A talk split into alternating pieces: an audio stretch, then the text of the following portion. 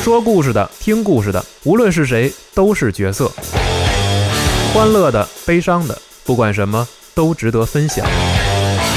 极客网加丢 Story 献给喜欢故事的你们。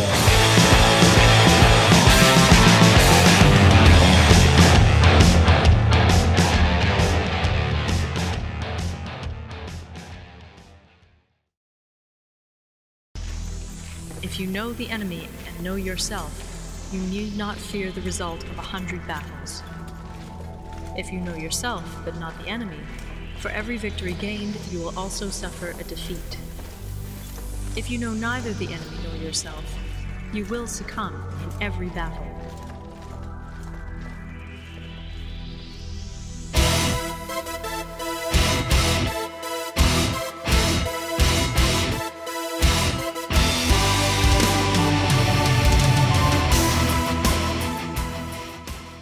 大家好，欢迎收听最新一期的《交流 Story》节目，我是四十二。啊，啊，我是命运旅行者记，我是昵称已被忠诚，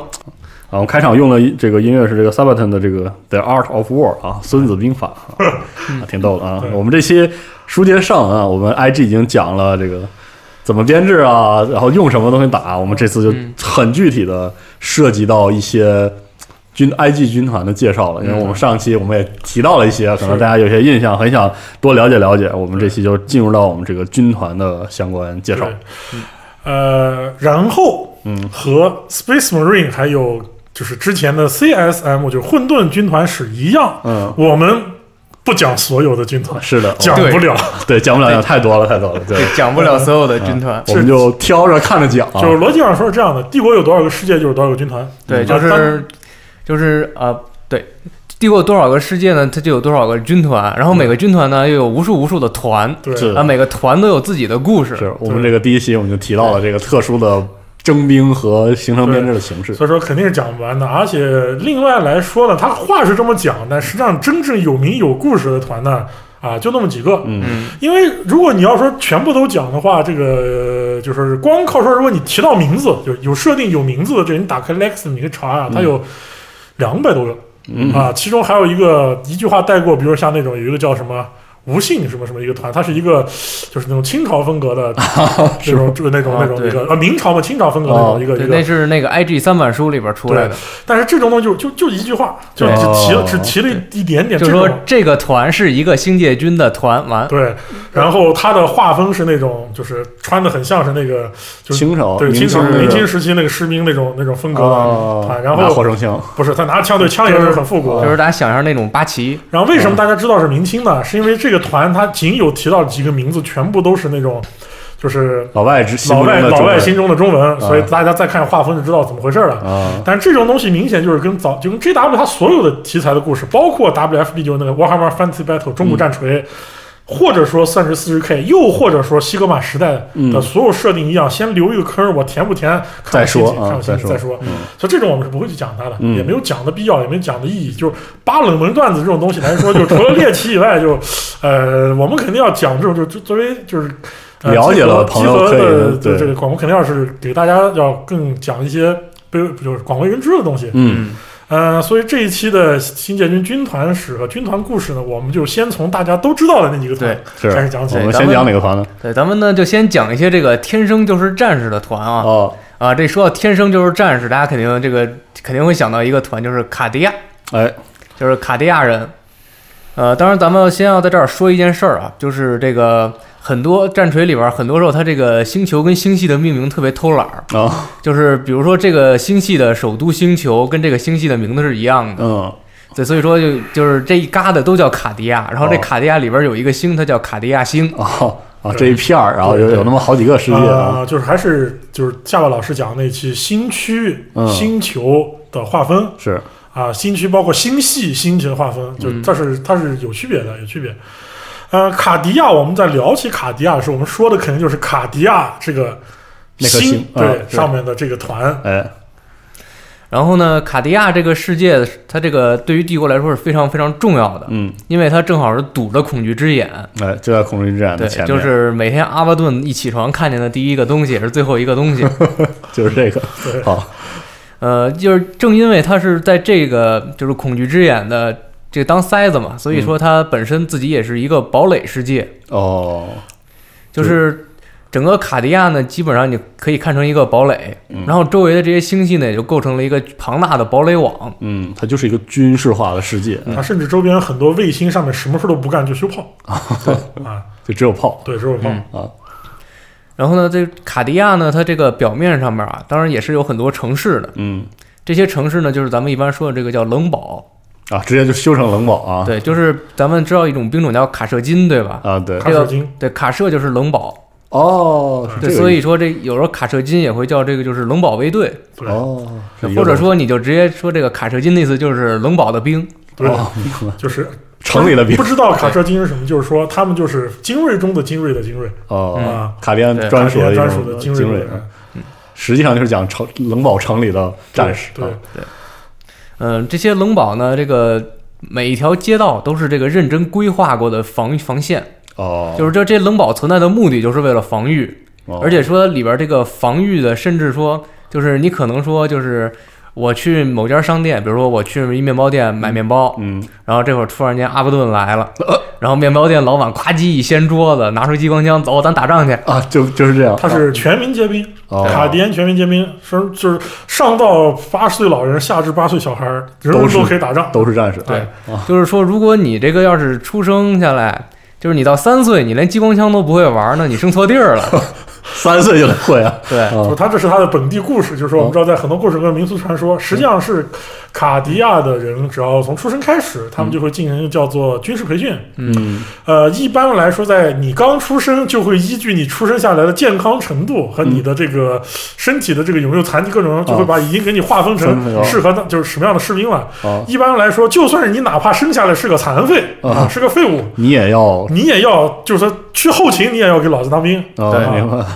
呃，就是大家可以想象一下啊，自己十岁的时候是在干什么，呃，是啊，这玩泥巴啊，就勉强刚刚停止玩泥巴吧，差不多，对啊，然后卡地亚人在十岁的时候，他们就已经要开始拉练了，对，就是开始练兵了，就已经，哦，就是等他们到了真正说十五六岁的时候，他们就是已经是很强的战士了，对哦，就是但是这个十五六岁的这些士兵啊组成的这个叫白盾，他们我对于卡地亚人来说只是动员兵，对，我靠，但就他是们的实际战斗力可能比一些比较落后星球的，就是正规军的还要厉害还的。要强啊，但是他们叫白盾。对，啊，对我们现在讲其实是卡地亚的征兵模式。对简而言之就是活着就是兵。对，生下来就是兵。啊，好，他们是种很，他们的文化风格其实就是你看着他们很像那种美军啊什么那种啊，错，他们的风格是斯巴达，对，哦他们是斯巴达，对哇，他们特点每一个人都是紫色的，或者说是紫色的眼珠啊，哦，卡地亚人生下来眼珠都是紫色，紫色这是他们这个星球的一个特殊基血因统特点，基因特点。啊。然后呢，就是在他们这个不断的服役服役，最后这个到了三十岁左右，嗯，就是说大家就相当于退伍了。哦，但是退伍了的话，就是说你回家去搞一些这种这生种产生产啊啊，或者说你繁繁繁育后代。啊，呃，当然这个要打仗的话啊，你马上给我回来，哦，是就还是这种啊，情况。就是他先是当白盾，然后成为正规的战士，对嗯，然后到了退伍年龄就退伍，对，对啊，然后但是作为这个预备这个预备部队预备役哇对靠，就是说卡地亚这个星球夸张到什么程度呢？就它是随时随地。立刻就给你拉出一整支战有战斗力的军队，嗯就是你可能说是我卡地亚之前某某某团某某团某某团调走了，嗯，这个团一个月以后直接编制打没了，嗯下个月瞬间编制就满了，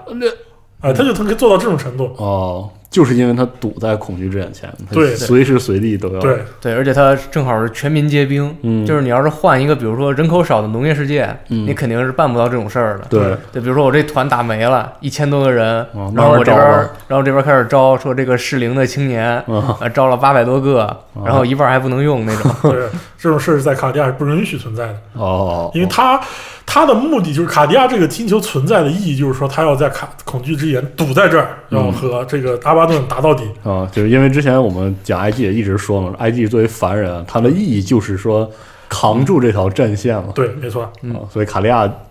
就是为这个而对存在的。对对嗯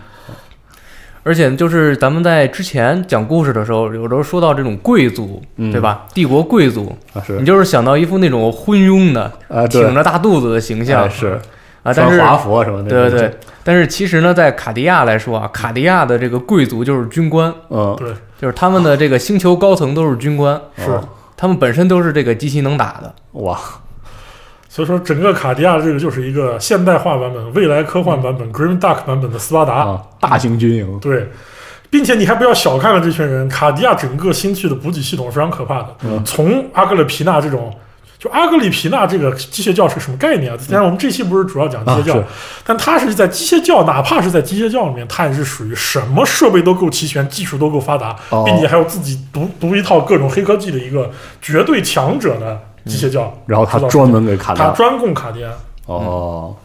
我正好说到这儿，可以接着继续，可能我们要讲到装备这部分是吧？嗯，对，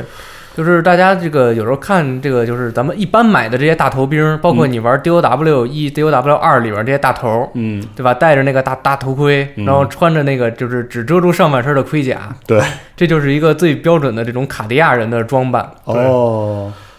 呃，因为它太标准了，所以就导致这个新疆很多没有特别有个人特色的 IG 的团，全部都模仿卡地亚。嗯，就你能在新疆看到很多种这种人，他们其实都是在模仿卡地亚军团，哦，而不是说他们是卡地亚。明白，当然，这个雨中也有很多卡地亚，因为虽然说卡地亚军团驻守在恐惧之眼，但他也不光是待在这驻守啊，他嗯要还接要受调动嘛？接受调动，要去打其他地方。哦，哇，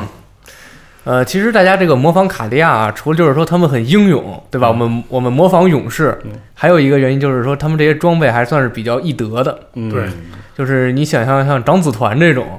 哦，每个人都身穿着那种特别华丽的胸甲，然后衣服镶着金边儿那种，戴一大帽子，拿着像那什么个样子？这是打仗吗？是吧？就是拿着那种祖传激光枪啊，呃，你模仿这个玩意儿，这个模仿到后你来，是。哦，其实这么一看的话，就是卡地亚选择装备，它也是那种最完美的战争形式，对量产对量产。量产，然后然后让这个士兵能够使用量产的，呃，因为卡迪亚他的所有士兵的战斗经验都很丰富，就对于恐惧之眼的入侵，很多人的理解是啊，就隔了几十年入侵一波，隔了几十年入啊不不不是这样，恐惧之眼的入侵啊，就除了这种阿巴顿突然心一闲给你搞次远征以嗯外。随随随时随地都有各种妖魔鬼怪、乌七八糟的东西往外冒，就是嗯偶尔就是今天打一架，明天打一架，后天打一架，哇嗯很正常，再正常不过了。哇，就是随时随地的战斗对，嗯啊，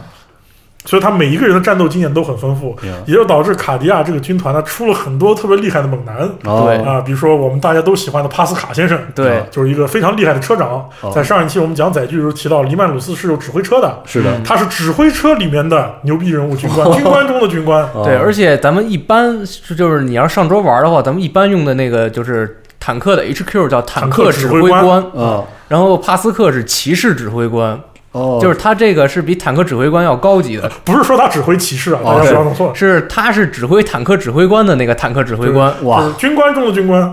哇，这可太牛逼了，对，就是因为这个帕先生太厉害了。明白啊，这个帕先生更厉害，我们知道在帝国啊永远都是载，就是东西比人值钱。对啊对帕先生不是，他是人比载具值钱。啊对，他开着坦克打爆不知道多少次，但他每次都是能从想办法跑回来，开一辆新的我继续打，哦，并且没有人会怪他。因因为为他在坦克打爆爆之前，他肯定打爆了很多敌人的坦克。哦哇，所以卡利亚是其实因为他打的多，对，然后所嗯以说其实有点类似于这种战斗经验积累的很快，包括卡地亚著名的这个克里格，对啊不克里克克里里德嗯德，克克里德堡主，堡主先生克里德，他是这个他是叫这个 Lord Castellan，啊对哦是这个最高的堡主，至高堡主。对，这就相当于是这个行星的一个总督了。哦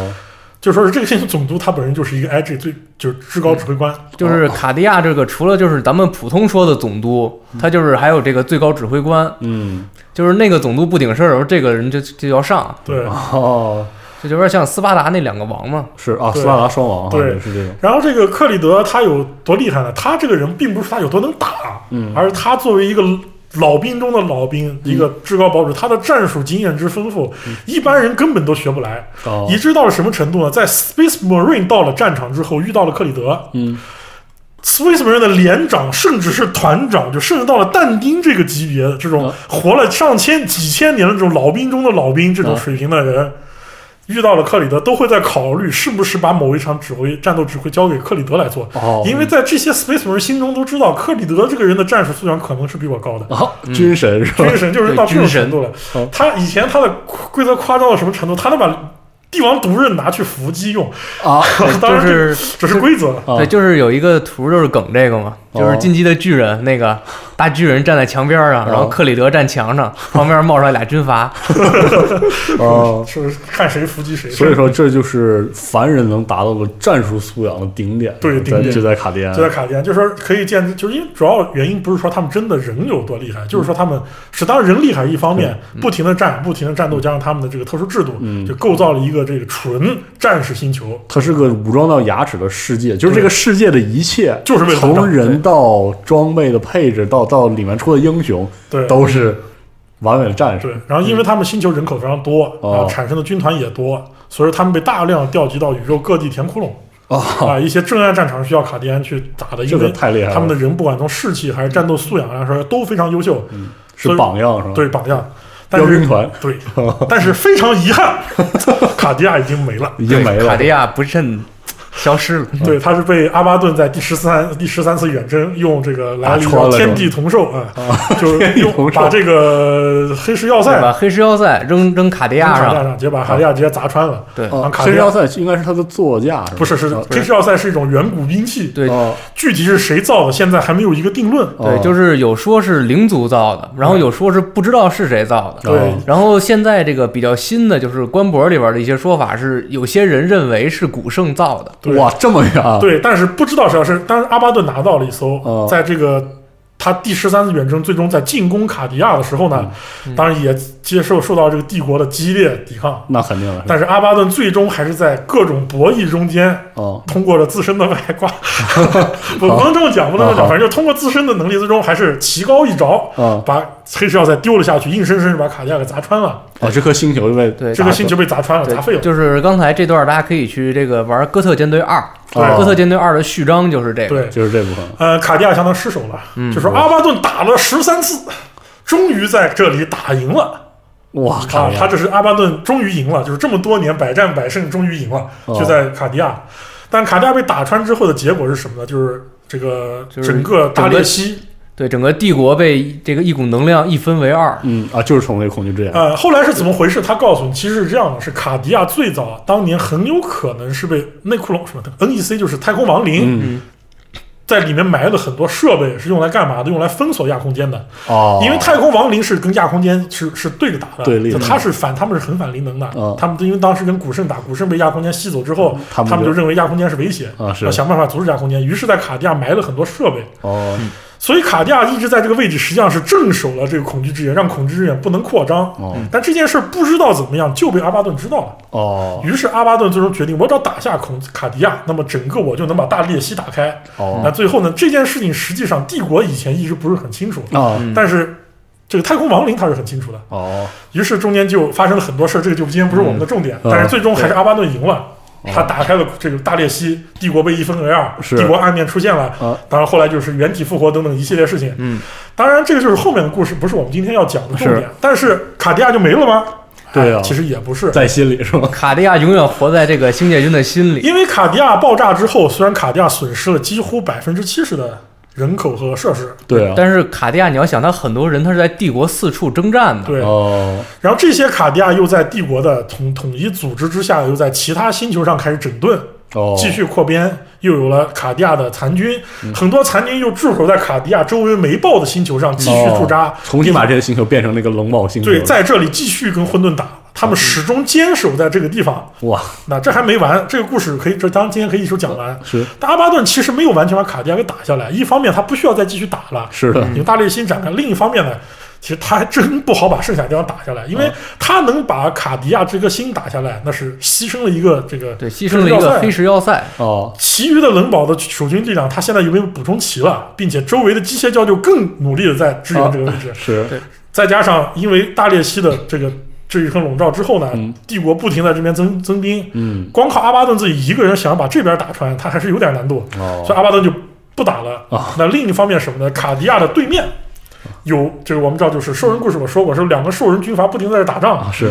他也穿不过去，啊没有办法，所以阿巴顿就撤军了对。哦，而且卡地亚旁边那个铸造世界嘛，阿格里皮纳，嗯，就是混沌也在猛攻这个世界，但是对没打下来。是，哦，这里边很大的一部分原因是因为来了一波卡地亚的难民，对，哦，然后这些啊，难民归难民，他们还是战士是吧？然后这些难民可以做成这个战斗机仆，哦哎，这个阿格里皮纳人非常嗯不厚道，把这些难民全部做成战斗机仆，然哦后，扩充了一波波基夫军队上去，硬是把混沌打退了。哇，而且这里因为现在成了帝国的一个驻守重点，因为我们嗯知道在新的故事里面，帝国也有了新的呃有生力量，嗯，所以现在整个卡地亚战区还是一个僵持状态，哦所以卡地亚没灭，没灭啊，而且卡利亚依然是帝国最前但只沿是的卡地亚确实没了，对，哦就是这个咱们的塞子没了，嗯但是咱们塞子周围的这些防御力量还在。还在。哦，嗯卡利亚屹立不倒哎，是吧？卡地亚屹立不倒，啊卡地亚屹立不倒，屹立不倒。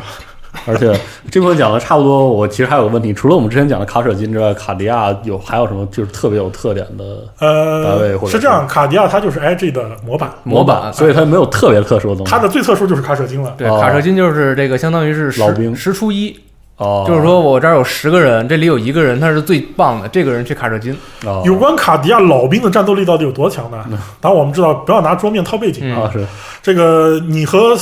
嗯就是这种星际战士猛男硬拼硬，你是不可能打得过的。啊这个是就不说这种玄学的东西啊，但是他们战斗力确实可以做到。我一个卡地卡卡地亚老兵嗯，我拿一把近战武器嗯，我上去我能跟这个星际战士硬打个两回合，哇就硬是这么砰砰拼两下，甚至还有概率能把对方打伤。呃就他们已经是这个战斗经验丰富到可以弥补这个体格一一定程度弥补一定的这体格差距了。哦这就是卡地亚老兵人类的战斗力赞赞歌，这勇人类气赞赞歌对，啊而且最关键，他们居然有这个胆子就去冲， 那就是已经很不可思议了。啊对，哦而且大家这个可以这个比较直观，就是可以想一下这个 DOW 一里边儿，嗯就是你生产的这个普通的这个士兵，嗯他打打人是一个什么感觉？对然后你生产出来一对卡车金之后，这一对卡车金是怎么无双的？对嗯，就是非完全常不一样非常的帅，哦，这就是新界军模板啊，新界军模板哎，这模板卡地哦亚。卡地亚嗯哦，确实很牛逼，这对么讲呃，那我们就再来说完卡地亚，说下一个对大家都喜欢的，对，下一个大家都喜欢的也是这个，就是天生战士的这个嗯团啊，卡塔昌兄贵团、猛哎兄男贵团团，嗯猛男。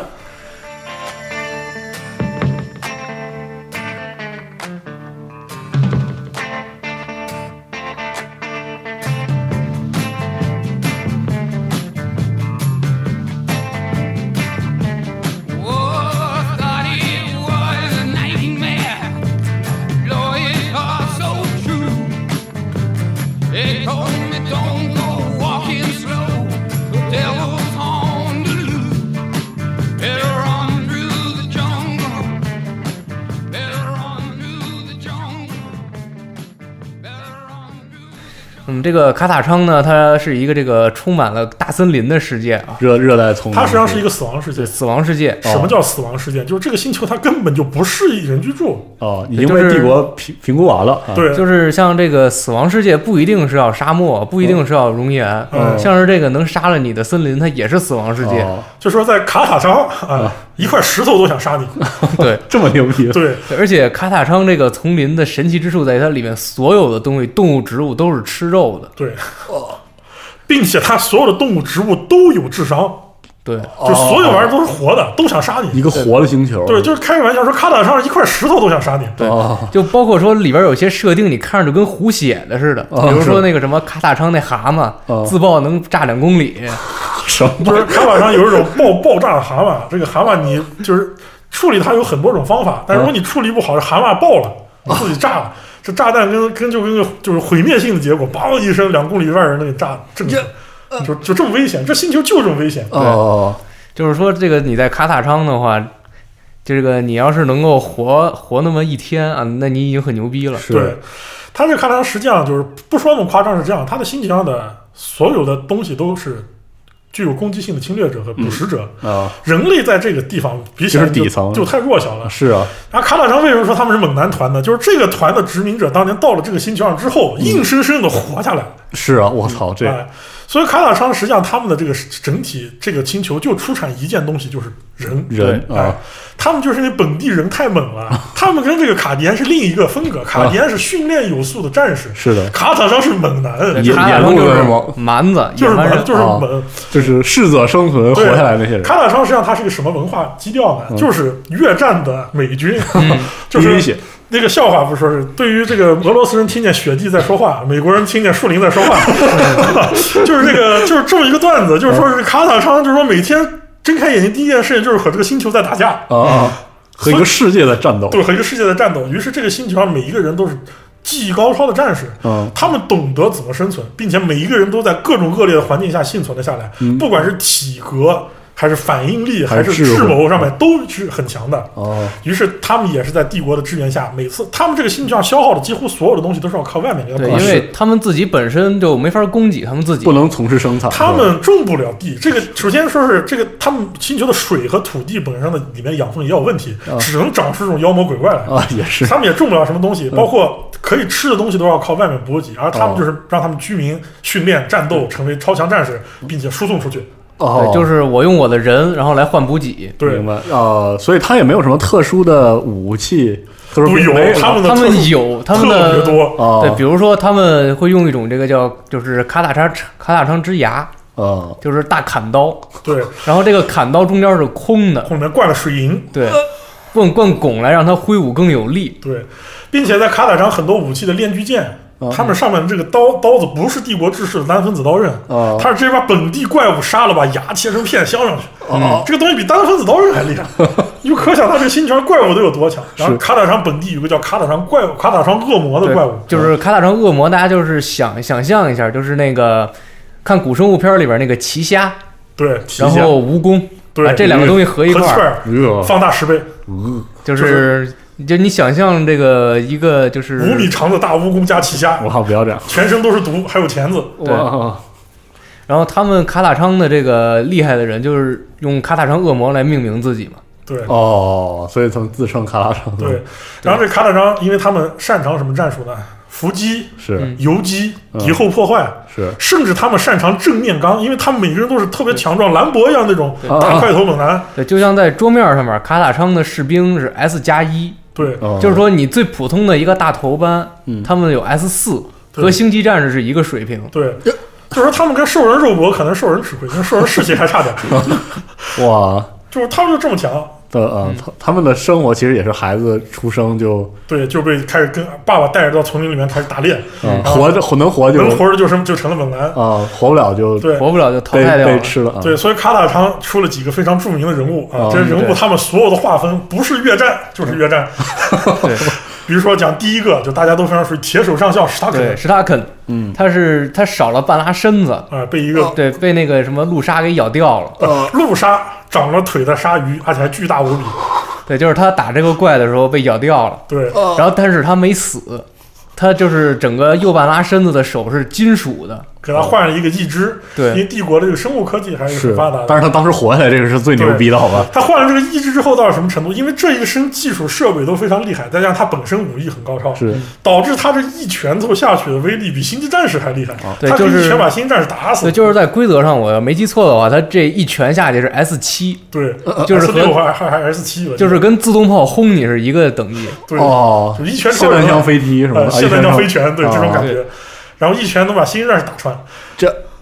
叫铁手上下史塔克一。拳超人，对，哦猛男中的猛男，然后另一个猛男谁就是枪炮军事哈克，对哈哈克，这个大家应该比较熟悉啊，就是那个著名的拎着重爆弹的哥们儿，哦，就我就们之是前提到我过们知道星际战士拎着重爆弹都是要边走边打，就是要要站定了打，啊走是的话对会减命中对。对哈克不是，哈克强壮到把重爆弹当什么手提机枪打，就是星际战士的重爆弹，那个属性是叫重型三，对，啊，然后哈克是叫突击三，啊，他就可以连连跑带颠的对，打，连跑带人家打，对哦就是他的整个划分是什么？第一滴血兰博端着重机枪啊一样就是那个造型啊那对个造型，就是这就是真猛男。然后最后还有一个真实猛男，超级猛男哦是谁呢？是马波。马波，啊你一听这个 Marble 这个名字就知道他梗的是谁是啊对，Rambo 啊，对对吧？然后关于这个马博的段子特别多啊啊，就是来说他猛啊， 比如说什么马博已经死了，但是没人敢告诉他，还有什么马博的眼泪能治愈纳垢，但是他不哭。我哦，我就是好像那看过那个列 c 表 h u c k Norris 的对那对个对段子啊的，专门改了就这个美国春哥 c h u c k Norris 的段子哦改。然后他官方还玩了一个非常经典的段子，就说是他把马博和一个星神，嗯呃，星神碎片摆在一起。啊，你看到的是这个世界的毁灭者，无敌的恶魔，可敌人的噩梦，他能够轻易的撕碎这个宇宙中的大部分实体存在啊。他旁边是一个星神，太狠，了，这个太 就他实际上这个段子全是玩家编的，啊因为马博他的背景故事太强了，就哦，他就是个兰博，他的当年的老插画就是脸都是照着兰博画的，画了嗯啊，对，然后他的所有的故事里面就描述这个人就是一个一人成军的猛男，对，哦，经常是那种一个就是他他就人是灭很多人，他就是为战争而活，他打完一场仗就想我什么时候打下一场仗。对，哦而且沉默寡言，嗯不苟言笑，哦而且脾气也很很孤僻。哦，嗯然后他和他的所有的指挥官都不是很合得来，但是指挥官愿意留着他，因为这个人太强了， 太厉害了就。一指，然后他就马博就说是该打仗了，马博二话不说，拿着他的两个著名的武器，嗯就是他的马博那把刀哦和他那把手枪，哇，好战术，好丛林战术，对，直接然就后钻进了丛林。几个月以后，提着几十个兽敌人脑壳过来了，就这种这种这种风格的哦猛男。哎而且包括说最新的就是新出的那个乙牛，对在设定上面就是说它各种厉害，嗯，就是说它厉害到这个你根本无法驯化它。嗯，帝国驯化乙牛的方式是把乙牛的脑子取出来，然后给它装一个机械身体，哦事件机器人，对。哦， 然后呢，在乙牛的那个广告里边说谁是猎物，就是中间放一马博的棋子儿，然后乙牛站旁边那小树丛里躲 着。还有这就是就是马博有很多官方段子里面讲到，比如说马博他一个人曾经直接干翻了一个就是泰泰星人的侦察队，哦包括马博直接肉搏打死了 a mob of ox，就是一个 mob 一个、哦嗯一一群兽人，他一个人肉搏打死了一群兽人，就这种是官方段子。那玩家的二次段子就多的就不可思议了，就哦有关马博这人，基本上把你能想到的猛男段全给他加在上全面。跟加上啊。哎，那说起来，这个卡拉昌被征召之后，就是军团是怎么使用的？就是他每个军团只能保留一个很小编制的，不它比较金贵吗？还是不不不，卡塔昌这样，他们就是自己就是一个团，对，哦，他就们是直接和其他团是一样的和。一样哦的，他本身就要做卡塔昌，卡塔哦昌对团，丛林而且战士。而且只而且卡萨昌他是很野蛮的，嗯咱们刚才说的卡迪亚他们是这个训练有素，他对们是战术家，卡萨昌就真的是野蛮，你跟其他的团你不一定合得来，对哦，就是没准说恨不得说这个互相打起来。就是他没准嫌对面那军官都不行，哦说咱俩比作引体向上，然后 就然后你不行了，给你摁地上那儿，这个，哦而且卡塔昌还有一个笑点，就是他们这边政委的阵亡率有点高。啊，对是 吗？对，因为他们就是那种就是属于不服管是吗？对比较野蛮、比较桀骜不驯，哦，就是他们服的军官就是真的是那种厉害的人，对，他们觉得这政委你们就是一帮那个玩具兵似的，哦。你们来干啊对嘛卡？拉昌自己也不可能出政委，然后一派政委就完全管不了。对，但也不嗯是政委还是有自己权威力，只是他们政委伤阵亡率会比较哦高，就就是他各种原们因看不惯。哎，看不惯。比如，说，可能说我今儿地雷丢了，然后政委那枕头底下正好有一个，也很难解释这些事情，是 就是吧？卡啊塔昌，对而且也没准儿政委来了不知道，然后被那哪棵树给吃了。啊，对哦，就他们经常就有这种美军在越战上不是很很多哗变的故事吗？是的啊都拿来加在这个卡塔昌身上哦，啊。啊整个是一个很很 American 的一对，个但是其实卡塔昌除了这些特色，他还有一个特色，这个团他比较擅长叫什么呢？比较擅长平射炮击。啊啊，是为什么呢？是因为卡塔昌他们因为常年跟这种各种怪物打架，是他们非常习惯把各种取射炮平射去轰怪物，直接打他脸对啊所以他们卡塔昌他们这当然这个设定其实是八版新加的，哦，因为八版他们有一个团测，哎，哦就是他们可以重投一个随机炮数。对。哦，当然这个东西没怎么多提，就是说他们这个团也是有自己的一个很强的战斗力在这里，明白，并且异端审啊不就是异族审判庭，就审判庭还不是有三个修会嘛？是的，啊、有什么就逃匿修会、长外修会、圣纯修会，是一的个打恶魔，一个打外星人，一个打异端。对，打外星人的修会的审判官很喜欢雇佣卡塔招招卡塔昌的人来作为自己的保镖，哦，是为什么？因为所谓的异族审判庭，大部分人时候遇到都是那种特别难缠的那种外星人啊，对，当但是然很不是多民族，很多外星人咱们是看不见棋子儿的，但是在背景设定里边有，存在啊比如说他可能会有直接他。它是一团什么东西，对它直接变成一个人样儿接近你，对然后突然间歘你就死了，对，就哦，是这种情然况后。卡塔昌，因为他们常年跟各种怪物和这种东啊西作战，他们有很猎手对直很觉猎手的直觉，所以啊他们经常雇佣这种人。哦，呃，甚至都还有审判官雇卡塔昌去打这个，就是那就是太空亡灵的都有啊，都是都是有的，都是有的。这个可以所以说这就是猛男团，就是猛男多。哦但是他们的模型也可以看到，每个人都是那种肌肉发达。肌肉，哦嗯，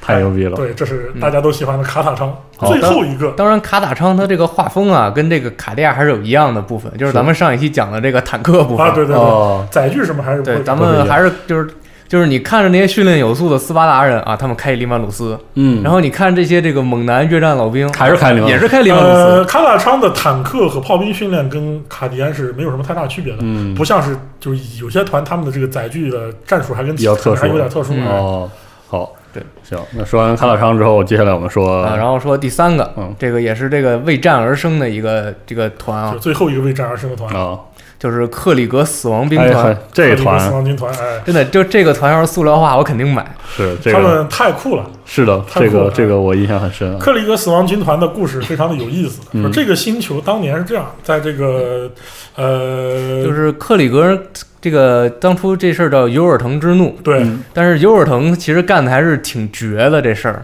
嗯就是像其他的星球也都会有叛变啊，比就如是这个世界一开始发生过叛乱是吧？对，比如说像涅克洛蒙达，他就发生过叛乱。对哦涅克洛蒙达当初这个当初的主人是叫钢铁领主嘛，嗯然后后来这个帝国来了之后，他们是有不服管的，嗯出来一个闹事儿的这个叫赛博赛博领主什么什么，嗯然后后来是这个就是现在这个豪马尔家族的祖先打败了他，当了行星总督。嗯，但是你看涅克罗蒙达还是那样，对啊，而放到克里格就不不是，是那个尤尔腾为了叛变，用核弹把自己的星球给和平了。对对。这个克里格是一个划分整体划分和整体战术和这个四十 K 很多势力不太一样的。嗯首先一，他们有核武器，核武器这东西在整个四十 K 里是很少提的对啊，就是之前有人问过我说，这个四零 K 里边有没有核武器？当然有。然后说就是克克里格这个嘛，尤尔腾之怒，哦，就是因为咱们像刚才就是上一期咱们说的这个死亡直击什么的，对吧？死亡直击它这个弹头什么漩涡弹头、电浆弹头，它不是这个核聚变或者核裂变的弹头，是啊但是克里格人他们用的是这个核弹来炸自己，对哦，当时他们把自己炸了，对，对，为了评判把自己炸了。他为了哦评判，他把所有叛军全部洗了一遍，哦，所以这个星球就这个星球彻底变成了一个基本上跟死亡世界没什么两样的地方。我就对，人都躲在那些地下掩体里边儿，哦，呃，克里格星球整个星球是个什么划分的？我这么跟你讲吧，就是你把一战那个战壕和地堡啊，嗯，把整个星球表面全弄成这东西，什么都没有，就是克里格。就是克里格，克里格星球上所有的楼都是残垣断壁，所有人都生活在地堡里，而且它是一个核废土，对核废土，嗯几乎没有什么正常能够就是运作的这种自然机制，哦都已经被核辐射和核就是污染掉了。哦对，就大家可以想想象你玩地铁的时候那种感觉。对哦啊，其实就是这个这个星球原来发生过叛乱，然后在评判的过程中，对，嗯用核弹把自己的星球给洗没了炸啊，我的妈呀！他这个就做的非常绝，他直接用核弹洗。哦其他人评判是说这个就是我用军队去打，对。嗯就是你看现在尼克龙打好好的，对吧？对，但是他就是直接摧毁自己对的星球。，而且因为克里格在他这个叛乱之前呢，他本身也是一个重型工业军事星球，哦，他这个军他这个星球就盛产大量的军事设备，哦，就他甚至在不需要机械教的。就是铸造各种机械教火星留学生的帮助之下，他自己就能生产大量的重型军备，哦，所以导致这个星球当时内战是非常血腥和残忍的。他上了很多帝国从来没有见过的军事设备，只有他们星球有。哦就是我上期我提过那个诸神黄昏坦克，就是马桶头，马桶头坦克啊，乱七八糟各种奇怪东西他都上。他甚至这个星球人都就是整个克里格不太喜欢用这个哨兵机甲，嗯他们通用侦察的这种武器是一种叫做，就我上期有讲过一个叫做就呃天马的一个、哦一个轻型载具，是，就这克里是自己专有的。对，只有这个星球才有。他们之间内战是使用了各种各样帝国不存在的技术和武器，就帝哦国当时不掌握的，皇帝也没有记，以前也没有收回来这种东西，嗯嗯互相打非常残忍。就是在核弹洗地之前，整个星球已经基本打得跟废土差不多了。哦，哦然后还被核弹核弹洗袭。地，对，哦，然后呢，后来他们就是重新归回，就是回到帝国的怀抱了嘛。他其实就变成那种赎罪团队。对，然哦后他们就是说为了赎罪，然后来进行各种战斗。哦就是他们其实这事儿也看出他们挺做做事儿挺绝的，哦，就是像其他的团，你说星球叛变了，我这个也没说我要赎罪，对吧？对啊我说我就好好的给你当当这个臣民。是的，他们直接说我们赎罪，我们用死来这个洗刷祖先的这些罪恶。哦然后就一直这样，对，嗯，呃，克里格一个最大的特点就是说，它有一个非常神奇的技术，但这个东西不是克隆，我一定要说它不是克隆，因为它造出来每一个士兵长得是不一样的。嗯，但它是一种不是克隆的造人技术，哦，他有人造人技术，对，它可以大批量的制造士兵。嗯，所以他们很多士兵的名字全部是代号和数字编号。他哦们不需要自己有名字，因为他们的目的就是生、战、死。对，哦，就是他们不是通过正常的生育对去补充对兵他们源是用特殊的技术把他们制造出来的士兵，哦，每一个士兵都只有编号啊、哦一般都只有编号。哇塞，而且就是像这些士兵，他们都戴着那个防毒面具嘛。嗯对，除了说这个就是环境问题，他们本身自己也很阴郁，就是他嗯们也不喜欢摘掉面具。对，哦而，且不爱说话。对，哇靠，就是一个阴沉沉的团。克里格人说，冲锋的时候很少有战吼，哦也没有嚎叫，就行咔咔军的咔时候咔甚至没有声音。咔哦，就咔咔咔，然后在战壕里面部署的时候，他们会就什么话都不说，一群往那一坐就坐着，然后就让很多其他团的士兵跟他们待在一起都很要疯难受，了很 难受。并且这个团的士兵有个特点，就是他们不怕死。哦当他们也有士气崩溃的时候，哦是但大部分士兵都不是很怕死，他们就夸张到了一个什么程度呢？就在就是很多小说里面说，就是在其实有一部小说里面说有一个就是基因盗盗取者，嗯张牙舞爪的怪物冲了过来。就是在一般的正常情况下是什么呢？就是这个训练有素的帝国卫队士兵看到一个怪物冲过来之后，应该是迅速掏枪嗯那还击然后嗯对如果是一些心理素质差一点或者不是很优秀的团的士兵，可能此时慌乱就开始仓促射击了，对，或者他们就跑了。跑了。克里格士兵看到这个。基因盗取者怪物冲过来了，嗯克里格士兵冷静地站在原地，哗掏出了工 兵铲，什么就是克里格人他们肉搏也是比较厉害的。然哦后啊掏出工兵铲直接就上了，哦。硬是一通乱敲，把这基因盗取者给敲死了。这哦，因为呃，这我们正好说回来，说回到可能要谈谈五倍，因为克里格死亡军团我印象很深，因为它的造型过于的有特色，嗯对对，包括他们使用的枪是直接卢修斯产的。对，就比较特殊，是吧？对，呃，克里克死亡军团他们的外形就是一战的德军和法军的组合，是的嗯是法军大衣加德军头盔，是再加它那个漂亮的尖头的那对个对德盔嗯军头盔，外加德军防毒面具，但大衣是法军的，是的，哎，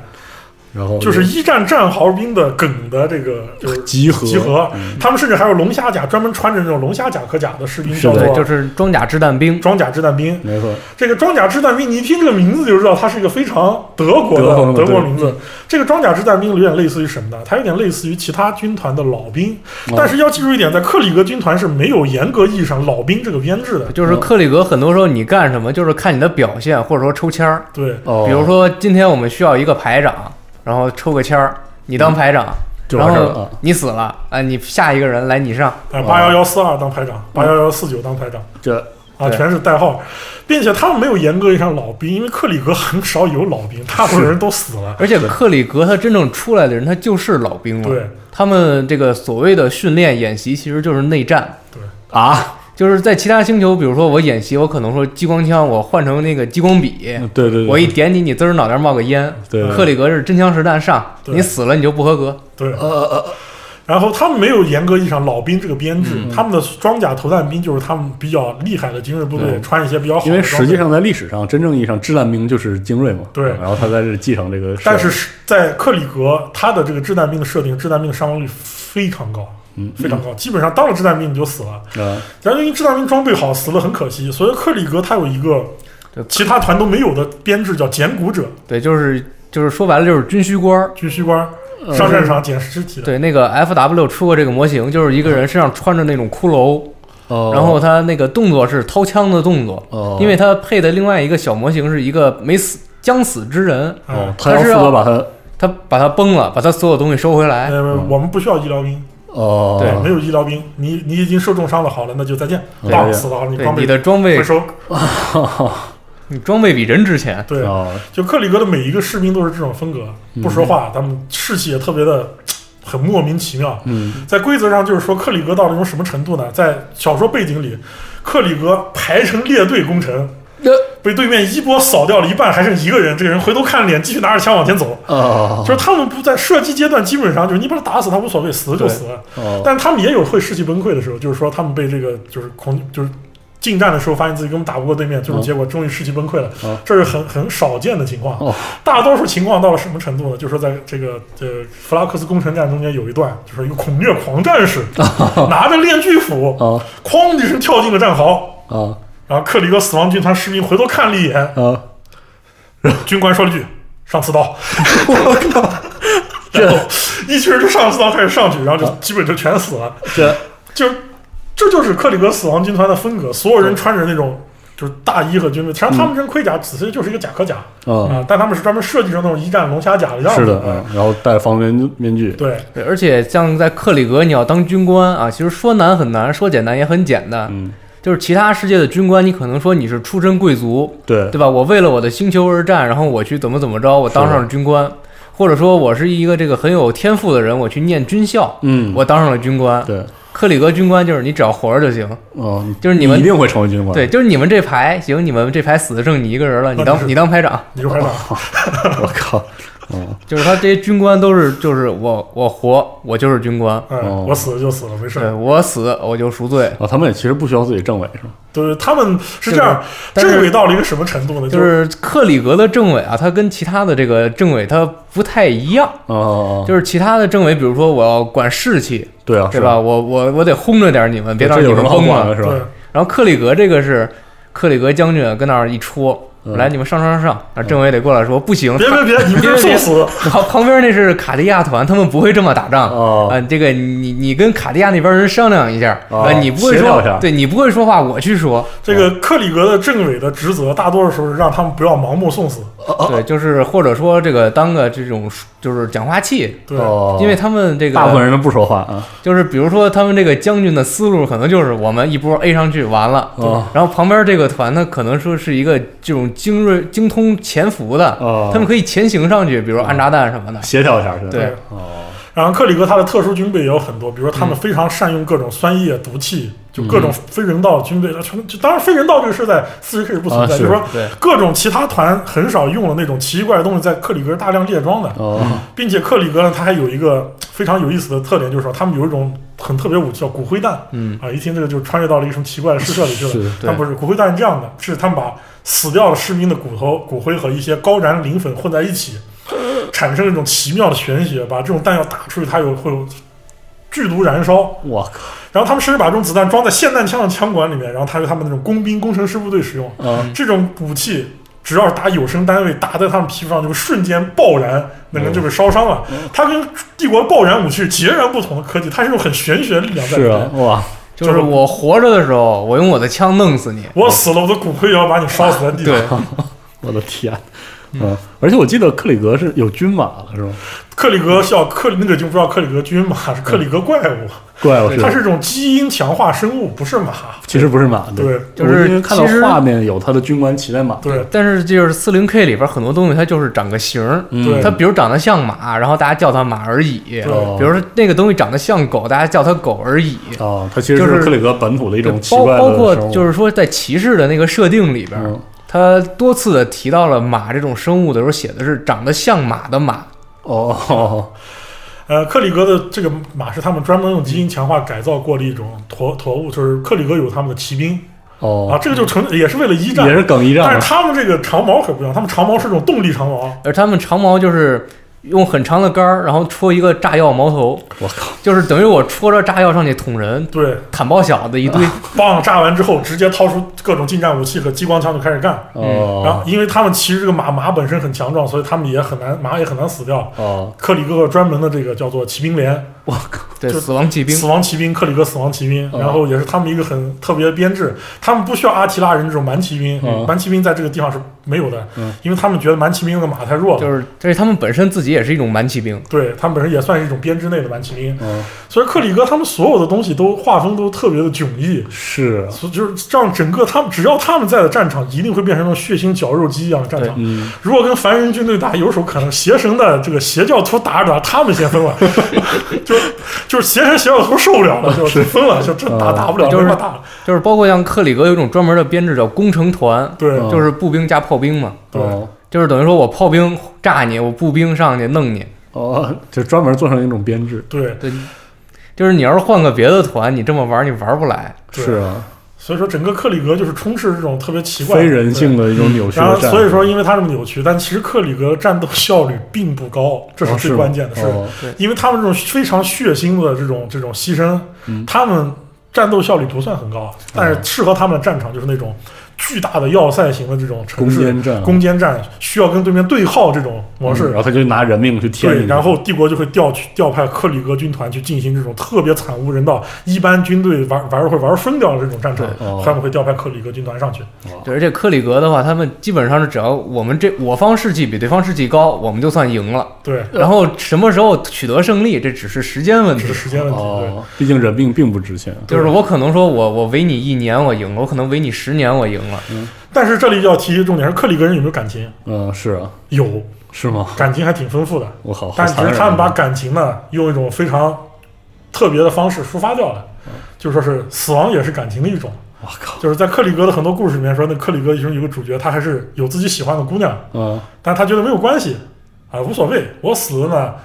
可能别人会活得更好哇。帝皇最终我们的成为帝皇力量的一部分，会让其他人怎么样怎么样哇，这种说话方式。那还有一种就是克里格有些军官会记录自己当年死掉很多战友，他会收集一些战友的骨灰嗯之类的东西，把它放在一个小盒子里，这是一个战场信物。呃，他会把这种装在这上，随时战斗。然后他的目的就是随时有一天我我我和这些东西应该是一起要被烧掉，哇我，死在这里，然后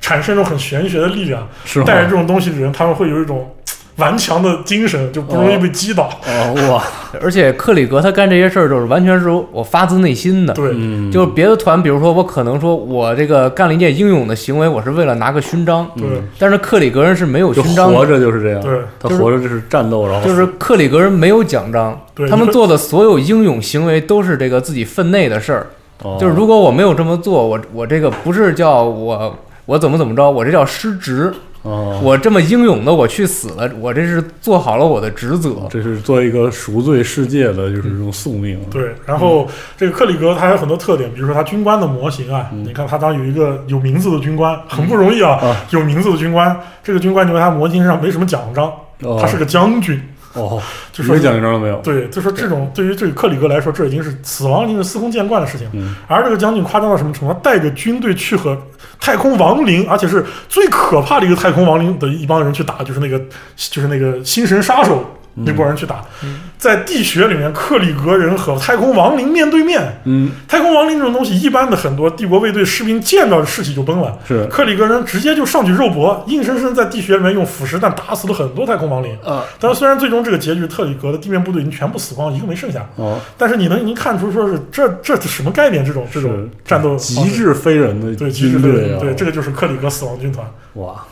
然后最后你问我说克里格有什么有名的人，嗯我能给你讲说克里格有都没有，就没有他基本上有名的就一个有名有姓叫瓦尔，嗯嗯这个人也死了。啊也死就了，他所有的人，就有名字算是你运气好，他们确实是有名字的，每一个人会给自己起名字，嗯但这个名字对他来说并不重要，是的哦他只需要作为代号来称呼自己就行，他自己知道自己叫什么就行了。这个瓦尔他是有名字，但是他最后也死了。哇，真是截然不同的战斗的，对，，他是没有有名有姓的人物，因为他有名有姓的人基本都死了。哇塞，啊，呃，然后咱们刚才说这些，就是大家听完之后觉得就是那种比较底层的人，对吧？嗯就是那种平民啊，当兵什么的。嗯然后，当然这个在帝国里边，其实还是有很多这种贵族参军，嗯对，就是比如说像这种，就是这个什么叫文崔里贵族军，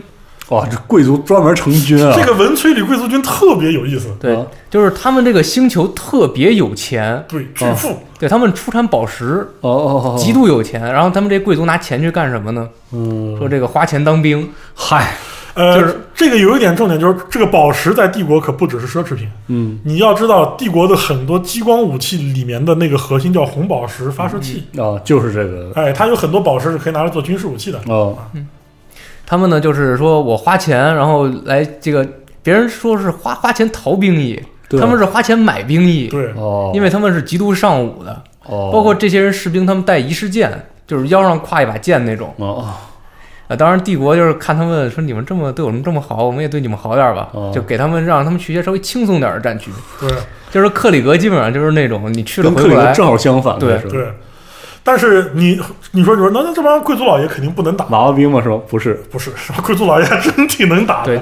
就是在说这个四零 K 的贵族的时候啊，大家可能想的是那种脑满肠肥的那种。嗯有这种人是有的，对，这种人是有的，但是你要注意，有一些贵族他们是会为了自己的家园站出来的，嗯，比如说像帝国骑士这些骑士们，嗯他们也都是是贵族，对然后包括说一些行星的这种总督，他们本身也是军政总督，对哦他们也也会是站出军人啊的。来反因为逻辑上说，在四十 K 这个试射里面的人，很多人的觉悟是非常高的，正嗯人的 是，觉悟是相当高的。对，包括说有有一些人，你看着他像是脑满肠肥，嗯其实他自己是，其实他可能这个总督他是自己带兵把嗯整个星球打下来，然后投靠帝国这么来的。哦对，呃，最典型的这种贵族呢，应该就是在呃基里曼回归泰拉之战那本书里面的那个地球的那个叫，就是泰拉议会的，哎，那应该是个什么关节？我一下叫首不相嘛啊，首相首对。相啊，这个首相在一开始的这个故事里面，大家看就是一个腐败到几乎哦无能的一个，也不是腐腐败无能，就是一个非常腐朽的那种官僚主义的这种形象。嗯很多小玩就是玩家在看这本小说，想着最后这个这个首相肯定要么是叛变，要么让基里曼砍了。但结局是什么呢？结局可以说让很多玩家都出乎意料。在当混沌大军来了之后，当天攻打泰拉的混沌可以说是能让星际战士精神崩溃程度的这种东西。结果这个首相不仅没有崩溃，他还稳住了。嗯虽然这一天他每天晚上睡觉梦见都是尸山血海，都是混沌给他的意象，他每天看到的东西都是扭曲到不可不以不以名状，能让一个人直接发疯把眼睛抠出来的事情，他撑住了。他怎么撑住的？就是说，老子当了这么多年首相，我他妈知道帝皇是什么。啊我知道帝皇是什么，站在帝皇的宝座、王座前面，你想让我啊叛变是不可能的。虽然我是怎么样怎么样，是说叛变帝皇这件事，你做梦吧。哎呦，然后这个而人且最后到了什么程度呢？在所有信息全部断绝之嗯后，大家都要这种，就是一波流要突击了，决死冲锋的时候呢，很多人就是都在想办法逃避的时候，这个大哥带着他的秘书，就是他也是他一个情人，啊两个人拿着武器，就冲出去他了就说我要上月球，我要去混沌打。啊，然后别人问你，你图啥呢？嗯说谁都不是，人不是在哪都不是死，你待在泰拉你不会死吗？是你看外面那个恶魔了看见了吗？啊你打得过 吗？说你躲在这儿跟你讲，回头门开了，你们全都死，猪狗不如。啊说我我要上战场，啊，我宁可死之前，我要是就是喊着死，站着死，哦死了之后我见着帝皇，我不会说是我怎么样怎么样，我愧对于我怎么样，我就要上战场。哦就是他这么一个形象的贵族，虽然他整个人其实也是个很脑满肠肥的胖大哥，哦，但实际上最终他在小说里面体会出来就是这么一个人。好，所以这个贵族军也实际上是拥有相当不错的战斗力。嗯，哎对，一方面他们装备很好，对啊对，那肯定的对有，钱另一方面，因为他们是贵族，并且长期以来受到这个帝对他们皇的这个教育，他们的精神力很强。哦，就是比如说这个普通人，他可能说这个别人跟他说帝皇帝皇帝皇嗯，但是他其实拜的不是帝皇，他嗯没准是某个邪神的伪装的教派。哦，但是这些贵族，你想他们可以受到良好的教育，嗯，而且他们相当于底层的一些人，他们这个信息是很闭塞的。是的，他们这些贵族是能够掌握很多信息的，哦，在这种基础上，他们依然对就就是组建成了军队。，对，在这种利害关系上，他们是其实是非常有觉悟的。哦，嗯所以说，这样的一个贵族军呢，他反而战斗力挺强。最近那个每周每日一篇哦嗯讲的就是这些贵族军，最终在帝国很紧急的时候，还是不得已把这贵族军调到最危急的战场，就是警戒心。哦，结果没想到这些警戒心，这贵族在警戒心上发挥出来这个战斗力强的吓人，哦，所以就证明了并不是说贵族都是一无是处的。对，所以说他们很多时候他们是在为自己、为自己的信仰而战，哦，这是对这个名字叫什么？这叫温崔里贵族哦文军。最里贵族军，他们长什么样呢？就普法战争时期那种贵族老爷，戴个高帽，哦上面还有个羽毛，然后腰边挂个仪式剑哦，穿着装饰非常华丽的盔甲，然后拿着那个枪也是，就木纹各种都感觉像是哦精装的那种武器对。呃，但是这个咱们说了这么多啊，就是但是咱们说的是贵族们在为自己而战啊，嗯咱们并没有说这个贵族他是这个说爱民如子的这种嗯正面形象，对，他们该官僚还是官僚啊，嗯就是只是说这个就是大家不要以为说官僚就是一天到晚窝在那儿，嗯，还有这种形式的官僚是吧？对，就比如说像骑士老爷，他们每个人都是战士，但是他们可能不把自己的这个农奴当人，对，嗯很正常。嗯，哎，这个贵族军有什么特别特殊的编制吗？其实也没有。呃，他们其实也就是真说上编制，也就是普通的 IG。嗯，到对普，通 IG，普通 IG 啊但是是明显能感觉到什么样的都有。对，尤其是他有就是 G W 很喜欢写很多段子，就是写这种不同的团被部署在一起发生了小摩擦、小故事。 就比如说这个一群喀大昌人和这个贵族团人碰到一块儿了，嗯，哇然后塞，嗯穿着那玩玩具兵啊，这是 走走进找事情，找事情，就是找完了以后打了一波之后还没占便宜，啊， 然后卡塔上抱怨两句怎么样嗯怎么样，经常有这种小段子，或者说还有什么，就是比如说一波一波野蛮的跟一波文明的碰上了，哦野蛮的吃饭嘁里哐当开始吃，文明的那边开始祷告，哦，都是各式各样这这样种的，段子，就文化上冲突啊。对对，嗯，其实呃，我这期时间差不多，我们讲了这是四个团啊，对对，四个，你明显感觉到就是 IG 的一大魅力，就是那个不同世界对，催生不同的战士，就完全不同文化风格的对人，，而且这期我们第一期讲的这种可以说是不同样子的纯粹意义上的战斗团，就是对整个世界为战背斗战而生嗯的，但是明显是完全不一样的，从最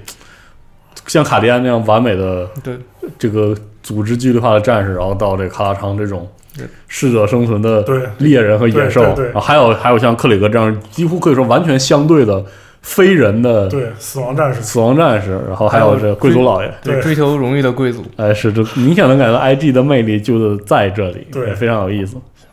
好，那我们这期战锤的节目就到这儿，我们下期再见。哎好的好，拜拜拜。Oh,